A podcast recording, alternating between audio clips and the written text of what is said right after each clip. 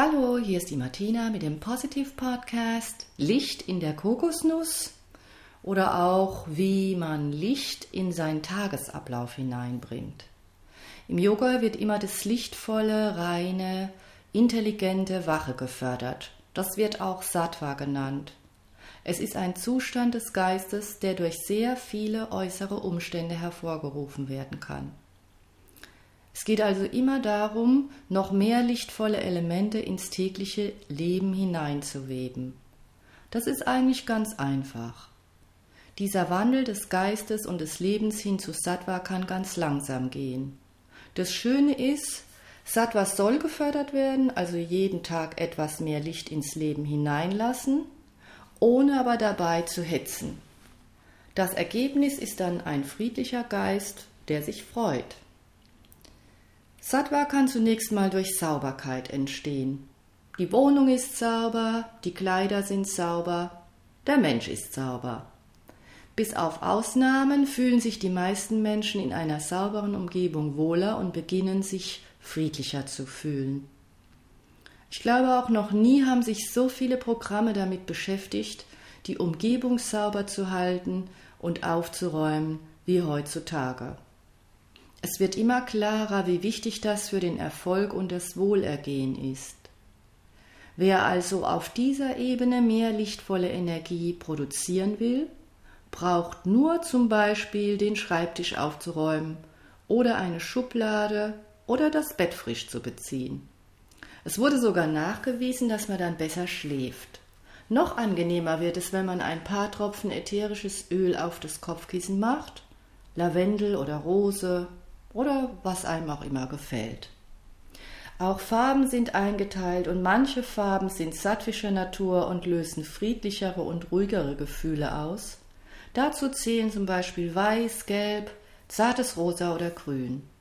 Durch die Farben in der Wohnung oder die Farben der Kleidung können die Geisteszustände beeinflusst werden. Auch das Essen kann den Frieden im Geist auslösen, insbesondere durch die Art und Weise, wie gegessen und wie gekocht wird. Wird das Essen mit guter Laune gekocht und mit Bewusstsein eingenommen, kann es umso besser verwertet werden. Wird die Arbeit nur ausgeführt, weil man sich ein Ergebnis erhofft, in Form von Geld oder Anerkennung, löst sie keine lichtvollen Gefühle aus. Die Ergreifung des Lebensauftrages ist daher essentiell, um einen friedlichen und klaren Geist zu fördern. Sattva steckt in jedem Menschen und es ist eine Frage der Ausrichtung, wie stark es werden kann. Sattva ist auch der Drang, sich zu entwickeln. Dieser Drang steht im Gegenzug zum Drang zu stagnieren. Dieser natürliche Drang, sich entwickeln zu wollen, wird insbesondere durch die Umgebung und auch durch das Essen gefördert. Zusätzlich auch noch durch Selbstreflexion und Meditation. Die Umgebung, insbesondere die Menschen im eigenen Umfeld, entscheiden darüber, wie viel Sattva entstehen kann. Daher empfiehlt es sich, die Nähe von Menschen zu suchen, die schon viel innere Balance und Wachheit in sich erworben haben.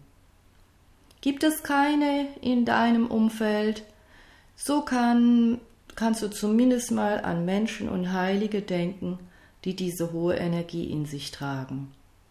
Dazu kannst du dir heute mal die Frage stellen, welcher Mensch bei dir Sattva auslöst. Das heißt, nach welcher Begegnung, nach welchem Zusammensein fühlst du dich ausgeglichener, ruhiger, wacher und vielleicht auch mehr verbunden mit dem lichtvollen Aspekt in dir. Der Schlüssel in Bezug auf unsere Handlungen ist die angemessene Aktivität. Angemessen im Sinne von ruhig, klar, wach, konzentriert.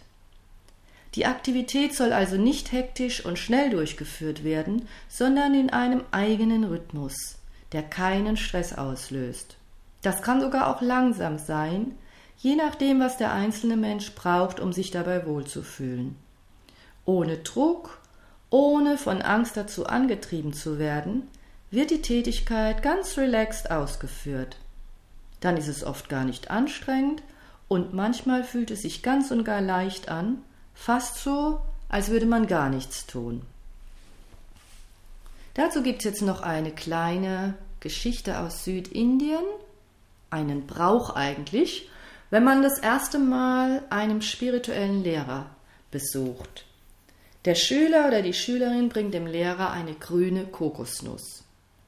Damit diese Gabe Bedeutung erlangt, muss man auf die Palme klettern und die Nuss selbst herunterholen.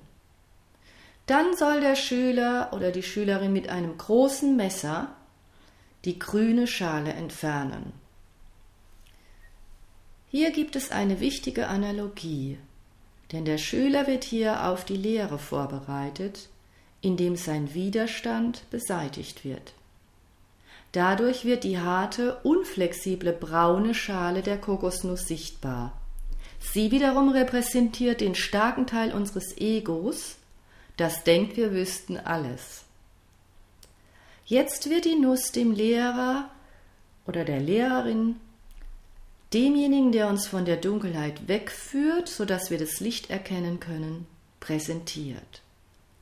Mit Unterscheidungskraft und tiefem Mitgefühl öffnet der Guru die harte braune Schale der Kokosnuss.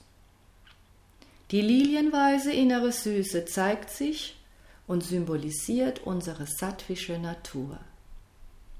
Ich wünsche dir heute ganz viel Freude beim Fördern deiner sattwischen Natur. Deine Martina.